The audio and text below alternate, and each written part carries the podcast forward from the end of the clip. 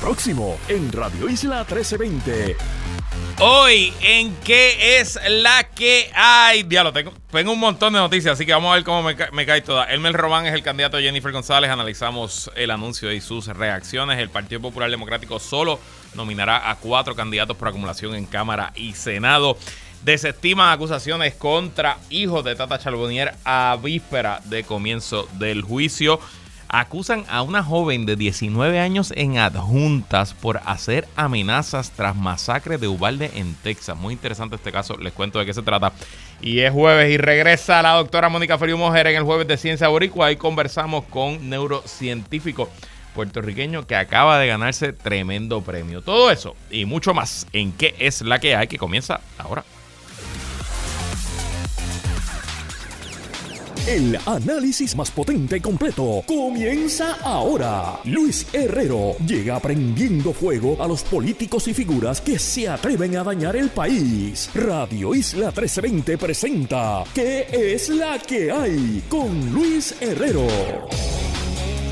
Muy buenas tardes, bienvenidos y bienvenidas a ¿Qué es la que hay? con Luis Herrero por Radio Isla 1320. Hoy es jueves 30 de noviembre del 2023. Estamos en vivo y en directo para todo Puerto Rico por el 1320 AM y su cadena para el mundo a través de radioisla.tv, nuestra aplicación para teléfonos Radio Isla Móvil y en facebook.com diagonal Radio Isla TV. Yo soy Luis Herrero y como siempre les invito a que me sigan en todas las redes sociales como L Herrero y recuerda que este programa lo puedes escuchar en su formato podcast.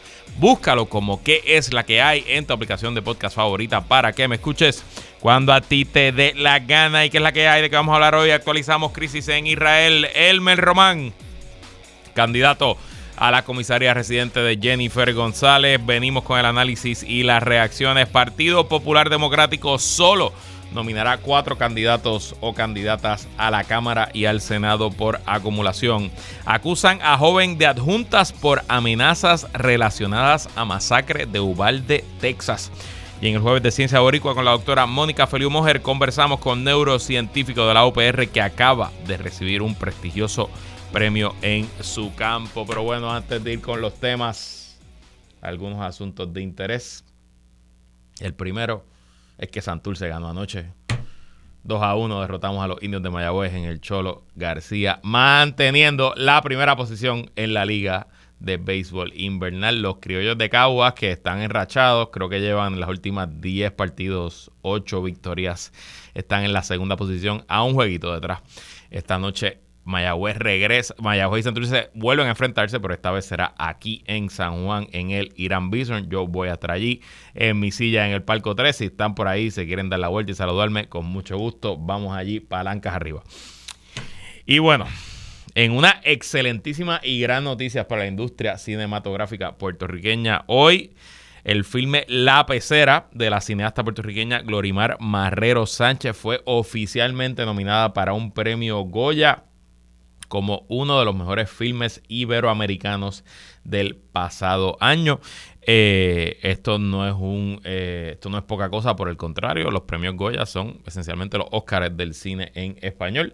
Y esta película, que fue una película independiente eh, y que ha sido muy exitosa y que ha ganado múltiples premios en festivales alrededor del mundo, pues que obviamente sea reconocida por los Goya, nos habla de la calidad del filme y pudiera representar un nuevo hito en lo que es la industria cinematográfica puertorriqueña, que hay que admitir ha venido de menos a más y que ha tenido unos buenos años, quizás unas buenas últimas décadas, donde cada vez se produce más cine puertorriqueño y de mejor calidad, de mayor presupuesto. Y este es el tipo de cosas que tiene que ocurrir. El elenco del filme lo, entrega, lo integran los actores boricuas Isel Rodríguez, Magali Carrasquillo, Modesto Lacen, Georgina Borri y Anamín Santiago. Muchas felicidades a todo el equipo del filme La Pecera, que si no me equivoco todavía se puede ver en la sala de Fine Arts de Cine en Puerto Rico. Bueno, eh, quiero hablar rapidito porque esto fue medio sorpresivo. Eh, como saben, el juicio contra Tata Charbonnier y su esposo y el que era y contra su hijo, pero ya no va contra su hijo, comienza el 11 de diciembre. Hoy hubo una vista eh, con antelación al juicio aquí en el Tribunal Federal al frente, cruzando la calle de Radio Isla. Y en esa vista se informó que el gobierno federal estaba Em, desestimando los cargos contra el hijo de la representante. Ustedes recordarán que en la acusación a Tata Charbonnier se le acusa de em, haber ideado un esquema ilegal para recibir kickbacks, pagos de sus empleados em, a través de Atache Móvil, etcétera. Y esos pagos también iban al esposo de ella y a su hijo, según los federales. Bueno, pues hoy la fiscalía decidió eh, anunciar que estaba sometiendo las acusaciones del hijo de Charbonnier eh, a un programa de desvío eh, y que ese programa, una vez él lo complete, termina como si nunca hubiera sido acusado. Esencialmente termina con un récord limpio. Em, las razones por qué lo hacen, desconozco. Pero lo interesante es que al salir del tribunal, el licenciado Francisco Rebollo, que es el abogado de, eh, de Tata Charbonnier, y la licenciada Anita Gil, que era la abogada, si no me equivoco, del hijo de, de este, Tata Charbonnier, hicieron unas eh, acusaciones muy fuertes contra los fiscales federales y dijeron de fabricar casos, eh, dijeron que estaban, eh, que le arruinaron la vida a este joven de 21 años, que acusaron sin tener evidencia. Y bueno, pues parece que a la jueza Carreño no le gustaron las expresiones de los abogados de defensa y acaba de bajar, la jueza Silvia Carreño acaba de bajar una orden, pero la bajó de ahora para ahora y la puso en rojo. En el Tribunal Federal todo el, todo el litigio se hace por internet y el, expediente, el docket, está público. Y las órdenes de los jueces se ponen ahí mismo. Y nada, pues una orden de un juez es normal, pero esta está eh, eh, en bold y en rojo y estoy traduciendo aquí, los abogados de los acusados tendrán hasta las 4 y 45 hoy para aparecer en persona, venir aquí a mi oficina y mostrar causas por, cual, por la cual no deben ser sancionados por su conducta cuando salieron del tribunal minutos después de que eh, el tribunal los apercibiera de que tienen que cumplir con las reglas locales del Distrito Federal de Puerto Rico y las reglas de ética del American Bar Association. Eh, y le puso una vista hoy mismo a las 4 y 45 de la tarde para determinar si le van a poner sanciones o no. Esto mm, es muy raro que ocurra. Este, me escribe un amigo que litiga en el Tribunal Federal que dice, leí esa orden, yo no estoy en este caso y me dio miedo a mí.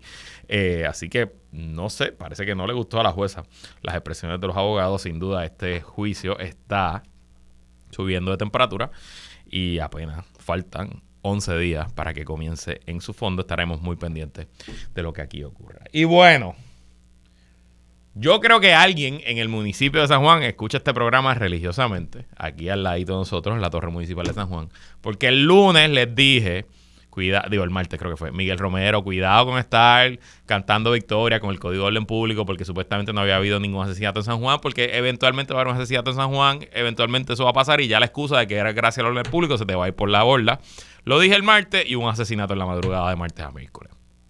Ayer les dije que me parecía arriesgada la estrategia del alcalde con este tema del Código de Orden Público en la época navideña, porque, bueno, pues San Juan es la ciudad capital y en San Juan no solo celebramos y festejamos los sanjuaneros, esencialmente todo Puerto Rico viaja a la capital, ya sea a ver los adornos en el viejo San Juan, a disfrutar de los distritos de entretenimiento, el nuevo en el centro de convenciones, Santurce, Condado, Isabel, Isabel es Carolina, pero ustedes me entienden, Miramar, etcétera y eh, que creo que le iba a costar políticamente y que estaba causando mucho malestar, sobre todo entre los comerciantes.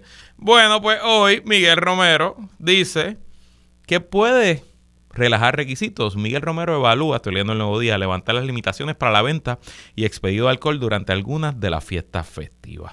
El alcalde de San Juan indicó este martes que analiza la posibilidad de dejar sin efecto las limitaciones de venta y expendio de alcohol dispuestas en el Código de Orden Público durante algunas de las fechas festivas como la despedida de año. Estoy pensando en unos días para la suspensión de las disposiciones del horario de venta de alcohol, aunque no lo he hecho oficial todavía, pero estoy inclinado al día de despedida de año, hay unos encendidos pendientes de Navidad como el de la placita.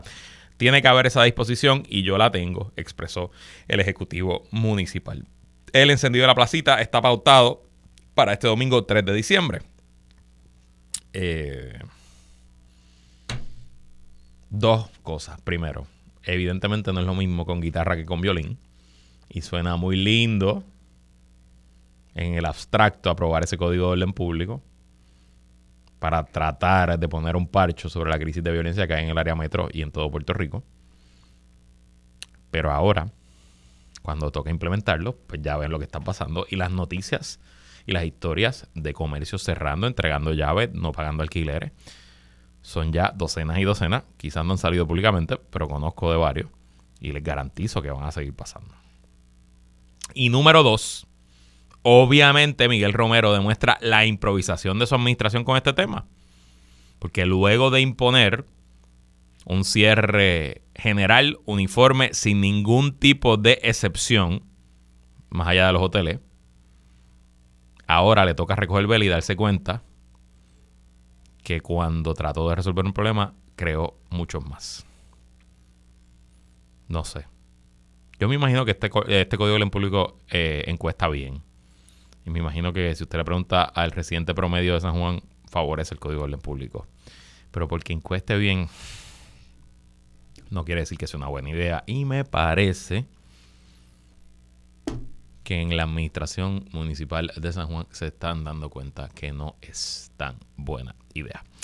Bueno, en cuanto a Israel, hoy un día más se extendió eh, el cese al fuego, la tregua, para el intercambio de rehenes y prisioneros entre Hamas e Israel, minutos antes de que el, el cese al fuego expirara a la medianoche del miércoles para el jueves, hora de Israel, se anunció, ambas partes anunciaron que lo extendían por un día adicional. Eh, de hecho, hoy jamás liberó a dos mujeres más que tenía rehenes eh, y eh, Israel hizo lo propio liberando a varias mujeres que tenía prisioneras en sus cárceles. y a esta hora que estamos al aire, no hay reportes de que hayan recomenzado las hostilidades de nuevo, que Israel haya reanudado su operación militar en Gaza. Pero de nuevo, eh, esto está cuestión de minuto a minuto, hora a hora, veremos cómo se desarrolla. Lo que sí ocurrió hoy es que en las afueras de Jerusalén hubo un ataque eh, de un hombre armado que mató a tres personas. El gobierno de Israel rápido dijo que se trataba de un terrorista de Hamas, pero obviamente esto acaba de ocurrir, así que la información eh, todavía no está confirmada, pero sin duda eso pues no abona a la extensión del cese al fuego. Veremos qué ocurre mañana. Le traemos más información de tenerla. Y bueno, vamos a los temas políticos locales. Para sorpresa de absolutamente nadie, luego de que su campaña opositora, el director de campaña de Pedro Pelici, Edwin Mundo, le adelantara al país quién sería el compañero de papeleta. No quiero decir compañero de papeleta porque tiene que ganar la primaria para ser compañero de papeleta, pero el candidato predilecto de Jennifer González para la comisaría residente iba a ser el ex secretario de Estado y ex secretario de Seguridad Pública, Elmer Román. Bueno, pues lo que ya todos sabíamos hoy se hizo oficial en entrevista exclusiva con el vocero. Jennifer González y Elmer Román anunciaron en efecto su candidatura y que buscarán ambos la nominación, ella para la gobernación, él para la comisaría residente, eh, por el Partido Nuevo Progresista. Como ya todo el mundo sabía, quién era el candidato, pues las reacciones nos hicieron esperar. Quiero que escuchemos la reacción del gobernador Pedro Pierluisi hoy a la noticia de Elmer Román. Adelante, señor director. Es, no, no, no vislumbro que se va a hacer el escenario. No, porque, porque los PNP son estadistas primero y después viene el resto. Eh, y van, y yo estoy seguro que van a querer a un estadista aprobado, con una trayectoria aprobada en Washington. Ese es mi sentir, así que eh, quién va a prevalecer, eso en su día lo sabremos, pero yo no anticipo que ese va a ser el resultado, el que tú acabas de incluir en tu pregunta. Él parece plantear que, que, él está en ventaja sobre los demás porque él es una figura conocida en la capital federal, que es respetado por su historial militar y que eso es una ventaja sobre los demás. No, al revés, si, si nos dejamos llevar por eso, eh, el representante Quiquito Meléndez lleva toda una vida visitando a congresistas en Washington, eh, apoyando la estabilidad. William Villafañe también ha estado en Washington eh, apoyando la estabilidad. se han dado a conocer como líderes políticos en Puerto Rico, ambos, y sobre todo dentro del movimiento estadista. aquí no, yo, esto es cuestión, aquí no, aquí lo importante es que el que vaya a abogar por la estabilidad, por la igualdad, tenga credibilidad, tenga experiencia abogando por ese ideal. la tiene? es que es obvio, es obvio que hay un contraste claro entre los dos candidatos que me, apoyan a mí a la reelección y este tercer candidato. Bueno, ahí lo tienen. Obviamente, uh, contra Hermes Román hay varios vectores de ataque. Ya Edwin Mundo los ha telegrafiado todos. Está el tema de que no vive en Puerto Rico y no ha votado en Puerto Rico desde el 1996. Está el tema de eh, los vagones allá en Ponce después de los terremotos, que él era el secretario de Seguridad Pública cuando hubo todo ese lío. Está el tema de Luma, importante. Luma es uno de los issues principales en esta elección. La inmensísima mayoría de los puertorriqueños están molestos con el contrato de Luma. Fue Elmer Román quien firmó ese contrato de Luma. Pero esos tres temas pudieran funcionar más en una elección general. En la primaria, ya el gobernador nos está diciendo claro, nos está dejando claro, perdón, que el ataque contra Elmer Román de parte de su campaña y de los demás y los otros candidatos a comisarios residentes es que Elmer Román no es estadista nada. Y si vamos a la historia de las primarias del Partido Nuevo Progresista a la gobernación de este siglo, 2008, Luis Fortuño, bueno, 2004, Carlos Pesquera contra Pedro Rosselló, la gente no se acuerda de eso, pero eso fue una primaria. 2008, Luis Fortuño contra Pedro Rosselló. 2016, Ricky Rosselló contra Pedro Pierluisi. 2020, Wanda Vázquez contra Pedro Pierluisi. Y ahora, 2024, Pedro Pierluisi contra Jennifer González. En esas cuatro primarias, el tema principal de discusión dentro del PNP era, es que yo soy más estadista que tú. Recuerdo bien a Ricky Rosselló hacer de toda una campaña contra Pedro Pierluisi porque Pedro Pierluisi logró aprobar un proyecto de estatus siendo comisionado reciente en el 2014 que era un proyecto de estatus pero para un plebiscito, pero no era un acta de admisión.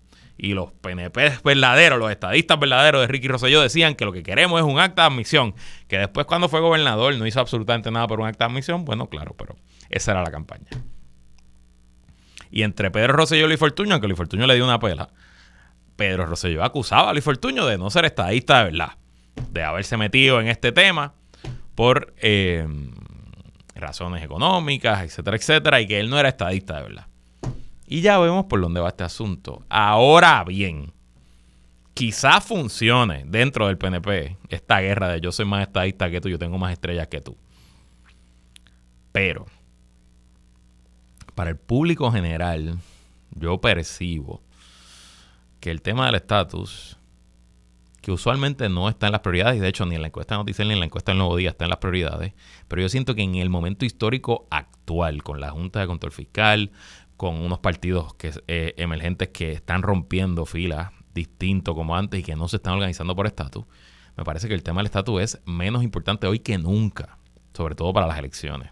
Y me parece que incluso hasta es un, como dice, se dice en inglés, un turn off que en un país con tantos problemas y con tantos líos, un país en quiebra, un país con una junta, que tu solución para todos los problemas sea decir te voy a traer la estadidad. Y en cierto sentido, si vemos lo que está haciendo el candidato a comisionado reciente por el Partido Popular Democrático, porque hay otros candidatos, pero realmente no se oyen y no hacen mucho, que lleva ya tres meses repitiendo, no, tres meses no, desde, que anunció su candidatura para allá, febrero o marzo, repitiendo y repitiendo y repitiendo, es que mire lo que pasa con el PNP que lleva 20 años en Washington y cuando se trepan en la silla lo único que hacen es buscar plebiscitos estériles, y adelantar la estabilidad y no trabajar por ti, por tu familia, por el desarrollo económico, pues me parece que el PNP está jugándole el juego que Pablo José quiere que le jueguen. Está jugándose exactamente la carta que Pablo José quiere que se jueguen. Porque de aquí a junio, si la campaña es yo soy más estadista que tú, yo soy más estadista que tú, no, yo soy más estadista que tú, pues cada vez que lo hagan, ahí van a escuchar ustedes a Pablo José Hernández de Rivera diciendo, ven, para el PNP hay un solo tema, una obsesión. El sueño imposible de la estadidad. Mientras no hacen nada por tu familia, por los fondos de salud, por Medicaid, por los cupones, por las leyes de cabotaje. Sume, resta, multiplique, añade el tema que usted quiera. Así que nada, de Elmer Román como candidato, si es bueno o malo, habrá tiempo para analizarlo, pero me parece que el PNP pudiera estar jugándose aquí una trampa. Habrá que ver qué ocurre de aquí al verano y a esa primaria de junio. Sobre el tema de la residencia, si él puede aspirar o no, yo entiendo que no hay ningún asunto, no hay ningún problema con que él haya vivido en Virginia hasta hace poco y ahora se esté mudando para Puerto Rico. Pero sería bien divertido y bien irónico si alguien en el PNP intenta impugnar la candidatura de Hermes Román por ese asunto y que el precedente de Ricardo Rosselló, delegado de la estadidad, recuerden que él es uno de los delegados por la estadidad que no vive en Puerto Rico, pero que aún así el tribunal le permitió aspirar, aunque no vive en Puerto Rico, pues sería bien divertido y bien irónico que sea ese precedente que impulsó la administración de Pedro Pierluisi el que le garantice la candidatura a Hermes Román. Pero si yo fuera a apostar, no creo, honestamente no creo que el gobernador Pierluisi busque impugnar la candidatura de Elmer Román, ni el gobernador Pierluisi, ni William Villafañe, ni Quiquito Hernández. Bueno, voy a dejar este tema de que el PPD solo nominará cuatro candidatos por acumulación, porque me voy a quedar sin tiempo y quiero discutir lo último. Solamente tengo que decir que me parece una decisión sabia y una decisión realista tirar seis candidatos por acumulación hubiera condenado a lo mismo que pasó en el 2020, a que se colgaran la mayoría. Me parece que con cuatro aspirantes se garantiza que los cuatro entren tanto en Cámara y Senado y en una legislatura fraccionada como la que se perfila que tendremos en el 2024. Quién sabe si esos cuatro hacen la diferencia para lograr una mayoría en alguno de los cuerpos o para hacer la delegación que rompa el tranque, la delegación con la cual todo el mundo se tiene que sentar para negociar y aprobar Así que felicito al presidente del partido Manuel Ortiz, a su comisión electoral Toñito Cruz y a la Junta de Gobierno que se quitó las gringolas y que se atrevieron a tomar una decisión difícil, pero realista. Y bueno, pasando a una noticia que yo no te, nadie tenía en el bingo y para que usted vea el efecto que tienen las acciones que tomamos en el Internet. Leo de un comunicado de prensa del Departamento de Justicia Federal, traducido del inglés al español por ChatGPT. El 29 de noviembre de 2023, un gran jurado presentó una acusación contra Victoria Gabriela Rodríguez Morales por realizar 13 amenazas interestatales entre mayo y octubre de 2023, violando el Código de Estados Unidos 18 US 875, anunció Stephen Muldrow, fiscal de los Estados Unidos para el Distrito de Puerto Rico. La oficina del fiscal de los Estados Unidos no tolera amenazas ilegales, especialmente aquellas dirigidas a personas que son víctimas del horrendo tiroteo masivo en Uvalde, Texas, dijo el fiscal. Esperamos que este arresto traiga una sensación de paz a aquellos que fueron blanco de la acusada. ¿Y qué fue lo que hizo esta muchacha de 19 años que amerita que la arresten hoy los federales. Según el acta de acusación y la declaración jurada en apoyo a la denuncia penal y otros documentos públicos, Rodríguez Morales utilizó Gmail, Instagram, Facebook y Kik.com para amenazar a escuelas, hospitales y fuerzas del orden en Uvalde, Texas. Algunas de las amenazas hacían referencia a Salvador Ramos, quien asesinó en mayo de 2022 a varios estudiantes y maestros de la, de la escuela primaria Rob en Uvalde, Texas. Rodríguez Morales describió a las víctimas de Ramos como todas las pequeñas almas perdedoras. Ruego porque estén ardiendo en el infierno. La amenaza, las amenazas interestatales de Rodríguez Morales incluyeron lo siguiente. Dispararán en la escuela secundaria de Ubalde y en la escuela secundaria Morales cuando se los diga. Sí, la persecución comenzará hoy. Aterrorizaré a todos desde la clase de 2022 hasta la de 2023. Todos y cada uno de ustedes morirán. Cada uno de ustedes morirá en nombre de Salvador. El hospital de sus hijos puede estallar en pedazos si no hacen lo que les digo. Habrá bombas en el hospital conmemorativo de Ubalde. Dispararemos en la escuela secundaria de Ubalde, Texas y en el colegio Texas AM. Si Matarrubio gana las elecciones, la mataré. Kimberly Matarrubio, cuya hija fue asesinada del tiroteo de Ubalde, se postuló para ser alcaldesa de Ubalde. Al menos una de las amenazas anteriores de Rodríguez Morales resultó en, el cierre temporal de una escuela de Texas. Obviamente, ¿por qué la niña la acusada, yo es una niña, adolescente, una adulta, tiene 19 años, porque la acusada que alegadamente hizo estas amenazas, habrá que esperar, obviamente, eso lo tiene que probar el gobierno más allá de lo razonable. ¿Por qué lo hizo? Desconozco. Pero que sirva esto de elección. Que por más que usted piense que es anónimo en el internet, si el gobierno pone todas sus energías y sus recursos para encontrarla, la va a encontrar. Y toda acción tiene consecuencias. Orienten a sus hijos, hijas, de que el anonimato en el internet no es tan anónimo. Y que si alguien lo quiere encontrar, lo va a encontrar. Y que si usted se pone a amenazar a personas, le puede caer todo el peso de la ley. Esta niña de 19 años, por ponerse graciosa quizás, su, su vida acaba de ser arruinada para siempre. Nosotros vamos a una pausa y cuando regresemos hablamos con Mónica en el jueves de Ciencia Boricua. No se vaya nadie, que es la que hay continúa. Sigue conectado con Radio Isla 1320. Estás escuchando ¿Qué es la que hay? Con Luis Herrero. Somos el sentir de Puerto Rico. Esto es Radio Isla 1320, celebrando la Navidad en grande. Me gustan las navidades que sepan a Puerto Rico, comiendo pasteles y lechón asado y dándome unos palitos. ¿Cuándo fue la última vez que te fuiste sin rumbo? Ni me acuerdo. ¿O al cine? No sé. ¿Y hace cuánto no te dan un beso? No me acuerdo. ¿Y la última vez que te llamó por tu nombre? El Alzheimer también es un diagnóstico para el cuidador. No te olvides de ti. En OPAPA ayudamos al paciente de Alzheimer y a sus familiares a alcanzar una mejor calidad de vida. opapapr.org. Estás escuchando ¿Qué es la que hay? Por Radio Isla 1320 y radioisla.tv. ¡Todo Puerto Rico! No rompas la cadena. Somos Radio Isla 1320, el sentir de Puerto Rico. El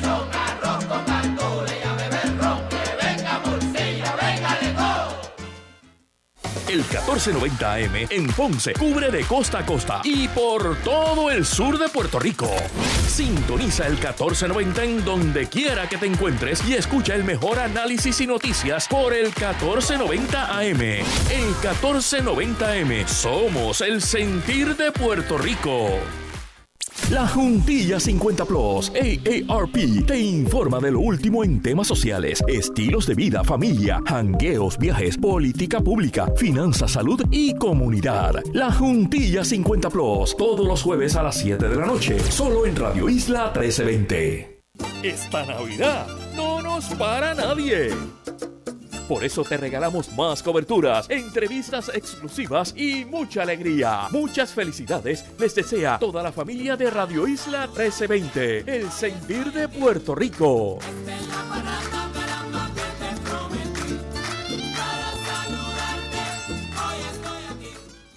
Quieres sentirte importante, quieres ser parte de algo más grande, algo que importa y que puede ayudar a cambiar las cosas. Quieres sentir que perteneces al lugar donde estás. Nosotros también nos sentimos así y por eso hicimos algo al respecto. No somos solo soldados de la Guardia Nacional del Ejército, somos gente normal como tú. Y juntos podemos hacer la diferencia. Asume tu legado. Visita nationalguard.com para obtener más información.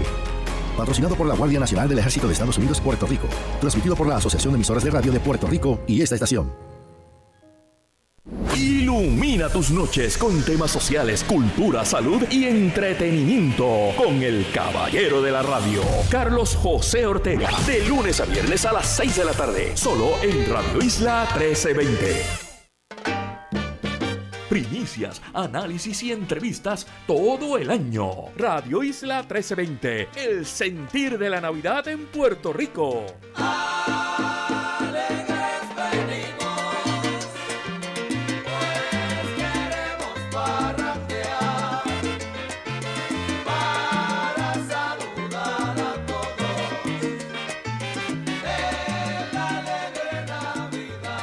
Ciencia Boricua con Mónica Feliu en ¿Qué es la que hay? Bueno, antes de presentar a Mónica, una actualización de último minuto, como les dije, en el eh, tema de Israel, el gobierno israelí hace unos minutos, a las 5 y 19, anuncia que se liberaron un número adicional de rehenes. Déjame buscar aquí el número exacto. BBC Breaking News eh, dice que seis rehenes más fueron eh, liberados por Hamas luego de los dos que les dije esta mañana, eh, más temprano en el programa, así que son ocho en el día de hoy. Esto puede ser un buen indicio de que el cese al fuego, la tregua, se va a extender varios, un día más, varios días más. Veremos qué ocurre. Bueno, como todos los jueves, conversamos con lo mejor de la ciencia de Puerto Rico junto a la directora de comunicaciones de la organización Ciencia PR doctora Mónica Feliu Mojer. ¿Qué es la que hay, Mónica? Mónica. Creo que está, está en mute, Mónica. Espérate, si la veo ahí. Espérate, estamos aquí teniendo problemas. El fantasma de la consola de Radio Isla está haciendo de la suya. Ahora. Ahora sí. ¿Qué es la que hay, Mónica? Ahora me escucha. Te escucho. Ahora sí. Todo bien, ¿y tú? Hacía tiempo que no hablábamos. Sí, tú y yo no hablamos hace como un mes. Sí, sí, sí. Mire, y, Tú que te eh, crees que te vas de vacaciones y bueno, después sé. el la feriado. Cosas que Imagínate. pasan, Y eso cosas que que vienen las navidades ahora por ahí. Así mismo, ya mismo voy de vacaciones de nuevo. Mira, Otra vez. hablando de día feriado festivo, eh, ¿cómo va la campaña del Giving Tuesday de Ciencia Puerto Rico? Pues mira, la campaña se acaba mañana. Nuestra meta son 6 mil dólares y ya hemos recaudado 4 mil pesitos. Así es que nos faltan 2 mil dólares nada más. Eh, nos queda, según la plataforma, queda un día, 10 horas y 30 minutos. Así es que a todas las personas que nos están escuchando tienen un día, 10 horas o 30 minutos, a menos que no nos escuchen eh, por el podcast, ¿no? Eh, cuando les dé la gana. Pero de todas maneras, no importa cuando nos escuchen, pueden ir a yo apoyo cienciapr.org y hacer una donación, cualquier donación de más de 5 dólares, además de, obviamente, acercarnos a nuestra meta, nos pone en competencia para ganar un premio adicional a, a las donaciones de 1.500 dólares a la campaña que más donaciones tenga. Así es que nos podemos ganar un dinerito extra. Y esta campaña, no, todas las campañas son súper importantes. Ciencia Puerto Rico es una organización sin fines de lucro. Así es que todas estas contribuciones individuales son bien, bien importantes para nosotros poder continuar haciendo el trabajo que hacemos. Pero la campaña de este año es particularmente especial porque eh, los fondos que recaudemos los vamos a destinar a apoyar iniciativas de comunicación científica como el Jueves de Ciencia Boricua.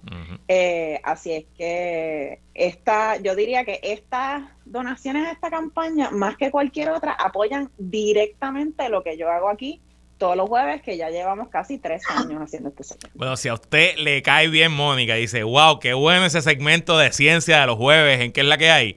Ahora mismo, si me está escuchando en el teléfono, agarre ese teléfono. Si está guiando, tranquilo, pero cuando llegue a su casa. Y vaya, yo apoyo a cienciapr.org y haga su donativo, un pesito, cinco pesitos, diez pesitos, 20, 100, cualquier cantidad buena y vamos a cumplir la meta, ya vamos por cuatro mil, son seis mil, dale, dos mil pesitos, podemos recogerlo de aquí a mañana. Bueno, Mónica, Así es, yo apoyo, y sin la A, yo apoyo cienciapr.org. Ay, Dios, siempre me corrigen. Yo apoyo cienciapr.org, ya lo saben.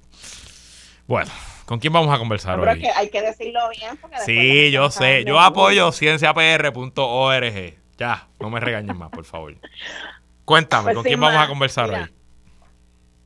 Hoy nos acompaña el doctor Cristian Bravo Rivera. Él es catedrático en el recinto de ciencias médicas de la Universidad de Puerto Rico. Es fundador de la organización Neuroboricuas y recientemente recibió un muy prestigioso reconocimiento por parte de la Sociedad para la Neurociencia por su labor educativa en Puerto Rico. Bueno, pues bienvenido, doctor Cristian Bravo Rivera. ¿Y qué es la que hay? Ay, muchas gracias, gracias por tenerme. Es- saludos, Mónica. Y bien contento de estar aquí con usted. Bueno, eh, doctor Bravo, nosotros siempre comenzamos este segmento preguntándole al invitado o a la invitada un poquito, ¿verdad? Que nos hables de ti, de dónde eres, qué estudiaste y qué estás haciendo ahora mismo. Muy bien. Pues el- estudié biología en la Universidad de Puerto Rico Río Piedra. Eh, allí hice investigación en ciencias médicas, en el laboratorio de Gregory Cork, el laboratorio del miedo. Luego de eso hice mi postdoctorado en Cold Spring Harbor Lab en Long Island, en New York. Ok. Y luego de eso pues, estaba pendiente a ver cuándo podía regresar a Puerto Rico para montar mi laboratorio en Puerto Rico. Eh, entonces, ahora soy eh, este, profesor asistente del Departamento de Psiquiatría y también de Anatomía y Neurobiología. Y manejo el laboratorio de miedo y placer aquí en el- la Escuela de Medicina de la Universidad de Puerto Rico. Brutal. Yo eh, conocí al doctor eh, Greg Quick hace muchos años, cuando yo estaba eh, todavía en la UPI, en mi bachillerato, que uno de mis mejores amigos y mi compadre, el doctor Gabriel Lázaro, que es neurocientífico también, y conoció a, Greg, y cuando le escribí, mira, tengo un neurocientífico, él, eh, tengo al doctor Christian Bryan, sí, lo conozco, y me dice, creo que estudió con, con Greg. Eh, yo tuve una aventura eh, con él. Fuimos a, allá a la playa de Playuela. Le dicen playa sucia, pero se llama Playuela en Cabo Rojo. Este, la pasamos brutal porque él iba a venir a un simposio en la Yupi y hubo una huelga. Y el simposio se canceló y que dijimos, bueno, pues vamos a llevarlo para la playa y nos fuimos para allá, para Cabo Rojo. Y lo más que recuerdo es que no se puso sunblock y pagó, pagó la, pagó la, pagó la Me imagino que ahora tiene, ahora le tiene miedo al, al sol caribeño. Me imagino que aprendió la lección. Bueno, Greg estuvo muchos años en Puerto Rico, ahora está en Filipinas, así que. Ah, wow, ok, se, quedó, se, quedó, se quedó tropical, pero cambió de continente. Ya. Se quedó tropical, así mismo es. Entonces, Cristian, tu laboratorio estudia el miedo y acabo de escuchar que el placer. Cuéntame un poquito, ¿qué es lo que hacen en el laboratorio ustedes? Muy bien, nosotros estamos eh, interesados en caracterizar sustratos del cerebro que son relevantes para desórdenes psiquiátricos. Ok. Entonces, el, bueno, mi entrenamiento fue miedo. Entonces, cuando hago mi postdoctorado, me enfoqué en motivación. y al final del día, todo lo que nosotros hacemos es o buscando las cosas que nos gustan o evitando las cosas que nos molestan o nos amenazan. Y el, mi laboratorio entonces lo que quería hacer es integrar este entrenamiento. Y lo que hacemos es que buscamos eh, qué partes del cerebro controlan ese conflicto entre buscar recompensa y, mediar, eh, y, evitar el castigo. Se pueden imaginar pacientes de adicción que no les importa el castigo, no, les importa que me metan preso, no les importa perder la familia, las amistades, de conseguir la recompensa. Mientras eh, eh, pacientes de depresión o ansiedad se pierden de todas las oportunidades de recompensa que hay, o no voy al cine con mis amigos, no voy al cine con mi familia, pues estar en casa y sentirme seguro. Así que, pues, entender lo que pasa en el cerebro, eh, para esa toma de decisión de voy o no voy, y ver qué es lo que pasa en desorden Muy interesante. Bien, y, entonces cuando... dale, Mónica, dale, dale. Dale, tú eres la neurocientífica aquí, yo no, yo soy un, yo soy un abogado que estudia economía, dale, dale. Cuando tú dices los sustratos del miedo, tú te refieres esencialmente a cuáles son las partes de nuestro cerebro que, que controlan o que están involucradas en este proceso, ¿no? Exacto. Ve, por, hay, hay partes, ve, cuando tenemos miedo tenemos varias cosas que pasan nos ponemos a sudar, se nos trincan los músculos, nos aumenta el ritmo cardíaco, pero a la misma vez nos ponemos a pensar qué es lo que debo hacer. Así que hay cosas que controlan, el, eh, los aparte del cerebro, cosas más sencillas, como la respecto neuronal, los músculos, y otras cosas que me involucran la cognición. De ver, por ejemplo, si se cae algo atrás mío, me puede dar un montón de miedo, pero yo necesito analizar, espérate, el, no es una culebra en la oficina, lo más seguro lo que pasó no es amenazante y, y, me ayuda a mantener qué tanto miedo debería tener. Pues eso es de los tipos de sistemas que estoy Entiendo, entiendo. Sí, o sea, y, por lo que por lo que nos estás describiendo, pues parece ser que hay quizás algunas de esas mismas áreas del cerebro que están involucradas en, en nosotros sentir miedo, también son áreas que están involucradas en, ese sentimiento de placer, ¿no? Entonces, por eso es que hace sentido que tu laboratorio los estudie a ambos y como mencionaste, en, enfermedades como, como la adicción, pues ahí hay algo que, que, para de funcionar en términos de, de uno escoger tengo miedo versus escojo el miedo o el placer, ¿no? Exacto. Yo les puedo decir un ejemplo de cómo yo uso el miedo todos los días. Eh, desde que yo abro los ojos, estoy pensando de qué rayos voy a hablar hoy. Y ya como a eso, a las 3 y media, 3 y 45 de la tarde, me da un miedo de que voy a papelonear, de que no voy a hacer que, no sé qué voy a decir, que voy a hacer una porquería de programa. Y me siento y escribo el programa en parte para, pues, bregar con ese pavor y ese miedo que me da. Eh, hacerlo mal aquí. Y sin duda es una herramienta. es tu motivación. Es una motivación eh, y la motivación es pues no, no embarrarla. Eh, y creo que en parte no me, me, ayuda y me funciona y un poco por eso puedo presentar un programa que creo que a la audiencia le gusta mucho. Doctor, tengo la pausa encima, quédese con nosotros que cuando regresemos vamos a hablar un poco de una organización que usted fundó y que está trabajando para unir a todos los neurocientíficos boricuas, que son un montón. Hay dos aquí, pero son un montón, más de lo que usted pensaría. así que no se vaya nadie, que el jueves de Ciencia Boricua continúa en qué es la que hay. Sigue conectado con Radio Isla 1320. Estás escuchando ¿Qué es la que hay? Con Luis Herrero. Somos el sentir de Puerto Rico. Esto es Radio Isla 1320, celebrando la Navidad en grande. Me gustan las navidades que sepan a Puerto Rico, comiendo pasteles y lechón asado y dándome unos palitos. no te vayas, llévame contigo para la playa. Y oye, Ana, no seas changa. Llévame contigo para la guancha. Llévame con Poincar y márcalo así. Llévame con Poincar pa' donde vayas.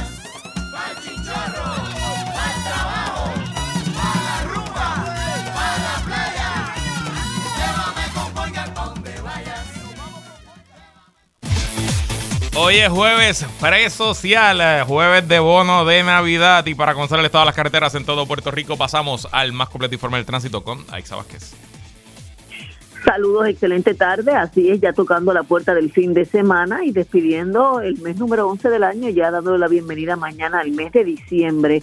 A esta hora, el tránsito bien pesado, particularmente las dos vías que van en dirección de San Juan hacia Bayamón, al menos las principales, a saber, el expreso Kennedy y el expreso de Diego. En el caso del expreso Kennedy, al igual que ayer, acceder a ese expreso desde la avenida Muñoz Rivera para los que salen inicialmente de la isleta de San Juan en dirección hacia Miramar es tarea bastante complicada y el tapón se extiende a lo largo del expreso Kennedy hasta, como siempre, el área de Metro Office Park, también el expreso de Diego desde el interior del túnel Minilla, pasando por la zona de Santurce, Atorrey, Puerto Nuevo, hasta poco después de la cárcel federal de Guaynabo. Así que nada, bueno, mucha paciencia. En el caso de la carretera número 2 a la altura de Metro Office Park, también en dirección de Guaynabo hacia San Juan, hay tapón porque hay conductores que tratan de ganar acceso a la rampa que los lleva al expreso de Diego en dirección hacia Bayamón, donde ya les dije pues que hay tapón, así que se ve reflejada también ahí la congestión vehicular.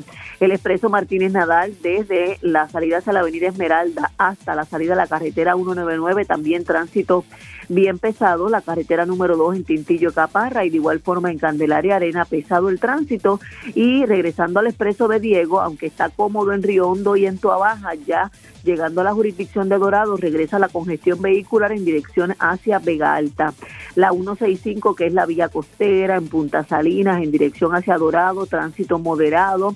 El expreso Las Américas, en ambas direcciones, usualmente el tapón es en dirección de San Juan hacia Caguas, Hoy, al igual que ayer, es tapón en ambas direcciones, desde la intersección con el expreso de Diego hasta la salida de la avenida Jesús de Piñero. Esa Piñero bastante tranquila en dirección hacia el área de Carolina, el expreso de Trujillo Alto desde el puente sobre la 65 hasta la intersección con la 845, tránsito pesado. Hoy la Valdoriotti de Castro está mucho más cómodo, por lo menos en los elevados en Santurce. El tapón, curiosamente, comienza a partir del aeropuerto y se extiende hasta la salida a la avenida Monserrate.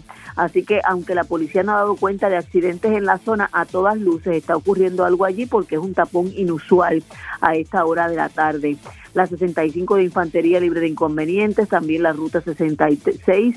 En el caso del Expreso 52 en Caguas se investiga un accidente leve en el kilómetro 5 en dirección de Caguas hacia Calle y esto es allí cerca de donde comienza el carril eh, dinámico o reversible pero el tapón es solamente a la altura del barrio Bairoa y hay tránsito pesado en la 30 como siempre hasta la salida a la carretera 203. Finalmente si sale de Ponce, el tapón desde el aeropuerto Mercedita en el expreso 52 hasta la salida a la carretera número 10 y cómoda las vías principales de la zona oeste del país. Que tengan excelente tarde.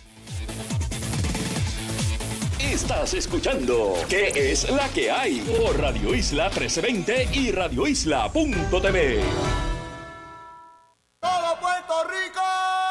No rompas la cadena. Somos Radio Isla 1320, el sentir de Puerto Rico.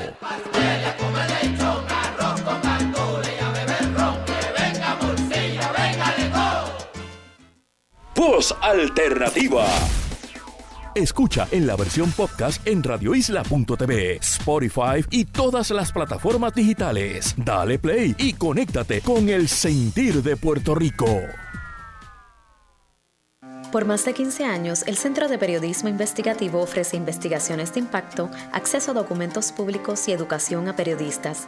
Fiscalizar la recuperación, reportajes a fondo sobre educación y género, el proyecto de alfabetización mediática para jóvenes, el podcast De Cerca. Tu apoyo se traduce en más investigaciones, litigios y más información para construir el Puerto Rico que merecemos. En periodismoinvestigativo.com puedes apoyarnos. CPI, mejor información, mejor país.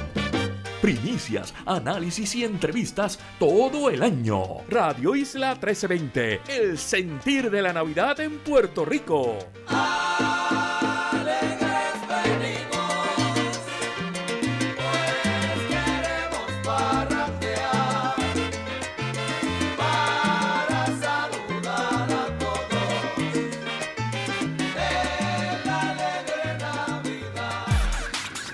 Seguimos con el análisis en Radio Isla 1320. ¿Qué es la que hay? Con Luis Herrero.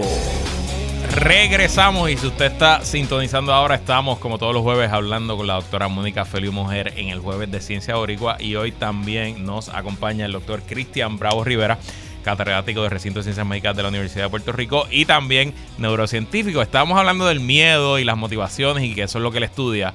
Y me gusta porque acabo de ver en la pausa que el miedo que ustedes tienen a que yo quede mal los motivó y ya entraron 140 pesitos más a la campaña de yo apoyo cienciapr.org. Así que gracias a esa, una, dos, no sé cuántas personas fueron que respondieron al miedo de hacerme quedar mal y donaron. Si usted no quiere que yo quede mal, vaya ahora mismo a yo apoyo cienciapr.org y haga su donativo. La meta estamos al lado, estamos casi de lograr la meta de 6 mil dólares. Nos queda un día. Bueno, regresamos con el tema. Doctor Cristian Bravo. Además de ser profesor en ciencias médicas, usted fundó y es líder de una organización que se llama Neuroboricuas. Eh, ¿Qué es eso de ser un neuroboricua? No, no te escuchamos, creo que está en mute o no sé si el micro. Ahí, ahora sí, creo que ahora. A ver, ahora. Sí. Ahí, ¿me escucha bien? Sí. Ok. Ahora sí.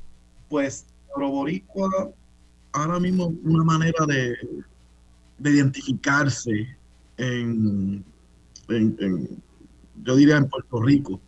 Una persona que es- esté entusiasmada con neurociencia, una persona que esté entusiasmada con, con democratizar la ciencia, con, comparte- con- que tenga compromiso con su comunidad, con su escuela, con su familia, ¿verdad? Y ser, eh, personas eh, que abogan por, la cultura científica en Puerto Rico. El, neuroboricua, pues, eh, como, como comienza, ¿verdad? Pues, era cuestión de, de yo y mis amigos, ¿verdad? Otros neurocientíficos, otros profesores, que nos, no, por- nos mandamos unos cuantos emails ah, haciendo eh, brainstorming de qué cosas podíamos hacer. Nos, reu- nos reunimos a comer una pizza y de esa reunión es que entonces nace Neuroboricua.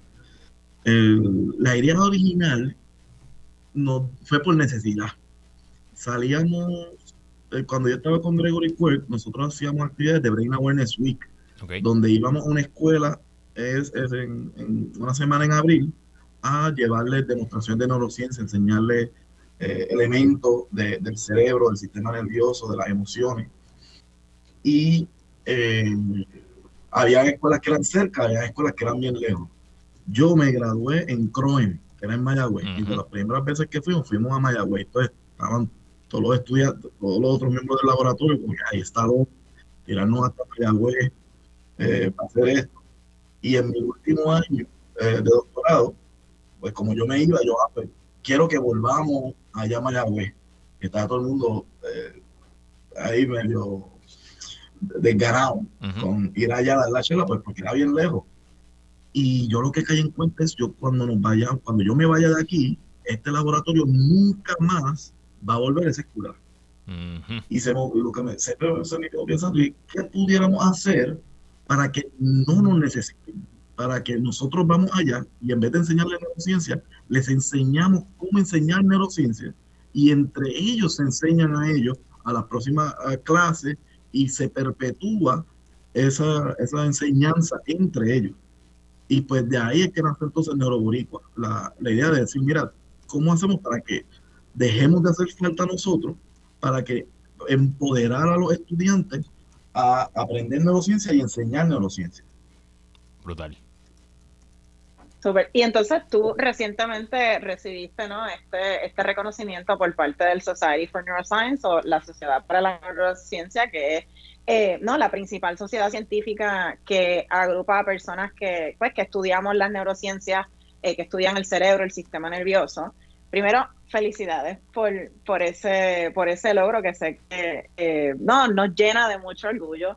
Muchas Entonces, gracias. cuéntanos un poquito de, de este reconocimiento y qué es lo que significa para ti que, que se haya reconocido a Neuroboricua ante una plataforma internacional, porque esta sociedad es una sociedad internacional. Pues yo, yo estoy bien orgulloso de ese premio y, y la razón es porque ya eso tiene bien poquito que ver con lo que hago yo. Eh, cuando yo hago el portafolio de, de neuroboricuas, eh, cuando hacen la nominación y, y digo todas las actividades que se hacen, bien, bien poquito tuve yo que ver. Esto, este reconocimiento es a los estudiantes boricuas que en, en- en la etapa de la pandemia aprendieron a escribirle a científicos, vengan a, por favor, denos una charla por Zoom, eh, organizaron simposios, ellos solos, eh, eh, invitando a distintos estudiantes de distintas universidades a que vayan a presentar. Entre ellos mismos se organizaban eh, para ayudarse a solicitar a programas de verano, escuela graduada. El- se coordinaban visitas a los laboratorios, hacía- eh, hacían tantas, ah, desde eh, llevar charlas del cerebro a sus comunidades, sus iglesias, sus familias, eh, hacían otras cosas como ir a hacer limpiezas de playa, visitar eh, este, casas de, de ancianos, eh, ahí hace- o sea, a, a cada rato me dicen, mira que Neuroboricua hizo esto y a mí me sorprende, yo, pues mira qué, qué nice, yo me acabo de enterar. Y, y lo que hicieron nuestros estudiantes, que hicieron a Neuroboricua de ellos. Y, lo que pasó allí en, en Washington DC en la conferencia, y que me, que me llenó mucho de orgullo, es que vi cómo toda esa comunidad de neurociencia, la comunidad de neurociencia más grande del mundo, estaba reconociendo lo que estos boricuas estaban haciendo en Puerto Rico. Qué brutal. De verdad que este segmento nunca deja de sorprender eh, y también en parte lo hacemos porque nadie se entera de estas cosas. Obviamente tu comunidad y, y la comunidad de Neuroboricua se enteró, pero el país no sabe y pues todo eso es negatividad, todo son cosas malas, pero de verdad que en la ciencia nosotros somos un superpoder, al igual que somos bien talentosos en la música, en el deporte, en las artes, en la ciencia. Hay un montón de puertorriqueños y puertorriqueñas como ustedes que la están rompiendo todos los días y por eso es que están aquí. Si queremos conocer más sobre Neuroboricua, ¿qué podemos, ¿dónde podemos ir? Pues vamos, est- este año estoy haciendo un, un revamping de, de Neuroboricua, vamos a, a- a actualizar, a, a tener nuestra página con el server aquí en la Escuela de Medicina de la Universidad de Puerto Rico, pero mientras tanto pueden ir a social media. Si van a, a Facebook y ponen Neuroboricua, les van a hacer los distintos capítulos. Tenemos capítulos en casi todos los sistemas UPR, de todos los campus UPR. Eh, también ahora empezamos a tener capítulos neuroboricua en la, en la Universidad de las Geméndez y, en- y en otras eh, privadas. Así que si nos buscan en Instagram, en Facebook, esos capítulos, pueden ver qué es lo que los capítulos individuales están haciendo. Y también si pueden ver las promociones de las actividades que se están haciendo. Y, y Neuroboricua es para todo el mundo. Estoy si aquí. están haciendo una actividad que les llama la atención, eh, puede, siéntanse en confianza de, de atender el evento. Brutal. Le acabo de dar like a la de la UPR Calle y a la UPR Río Piedra. Así que, brutal. Pues, doctor, gracias por estar aquí y mucho éxito y sabe que puede contar con nosotros para lo que necesita. Vale, muchísimas gracias por tenernos y que estén muy bien. Doctora Mónica Feliu Mojer, gracias como siempre. El jueves que viene es que tenemos al antropólogo, ¿verdad? El jueves que viene es que vamos a hablar, sí, de, eh, de la, del arte rupestre. Del arte de- rupestre. No, de las comunidades indígenas precolombinas en Puerto Rico y pues ojalá que podamos desmentir algunos mitos que nos enseñaron en las escuelas y que la ciencia sigue demostrando son ciertas. Mira, no te diste cuenta porque tú estás en San Diego, pero aquí se acaba de ir la luz. Así que estamos a oscuras, pero no se cayó la transmisión. Así que gracias a ambos por estar aquí. Y hasta aquí esta edición de ¿Qué es la que hay con Luis Herrero? por Radio Isla 1320. Yo me despido, pero quédese con nosotros. La mejor programación y análisis de la radio puertorriqueña continúa en Radio Isla. Lo próximo, el informe del tiempo con su Hailey López Belén. Hasta mañana. Thank you.